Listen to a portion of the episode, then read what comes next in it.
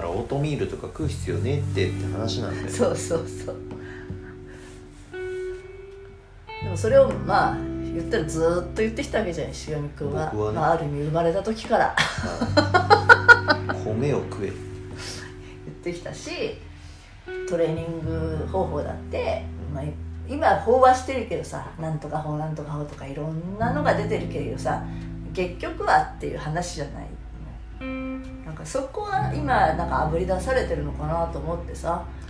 このさちょっとちょっと前の3年間、まあ、コロナになる前まではそこはあんまりあぶり出されなくって近代化なんていうのかな便利みたいな成長みたいなところが世の中としては目立っててで前からそれは違うやっぱ違うってずっと言ってたじゃない。結果主義とか逆算思考とかあそれが現実じゃなかったからね。その逆算するその先5年後10年後なんて分かんねえじゃねえかっていうのが、うん。いざ本当にこのコロナ禍でうん。みんな目の当たりにしたんだと思うし僕はずっと言ってましたけどその5年後こうなってたいから逆算して毎日これをするって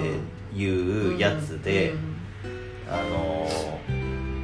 まあうまくいく人はうまくいくのかもしれないけど僕は全くそれがうまくいくビジョンが見えないから僕には。だから現実的に自分ができることなんだろうな。あの思考の枠をぶっ飛ばすって意味で言えばその逆算的にねなんていうか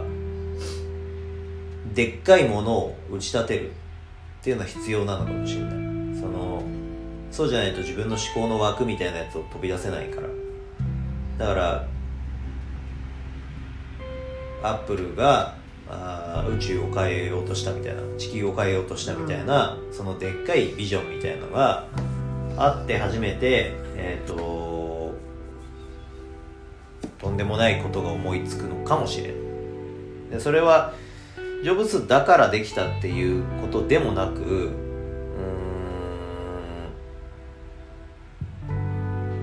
なんかそういうビジョンが見えちゃった人が動き始めるんだと思うけど。その想像力というかえっ、と今ね見えちゃった人たちにはあその今はまだないもの。だから嘘つきですよね。嘘つき。え、嘘つきでホラ吹きで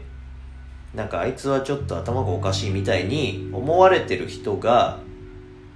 だけが、えー、と世の中を変えていく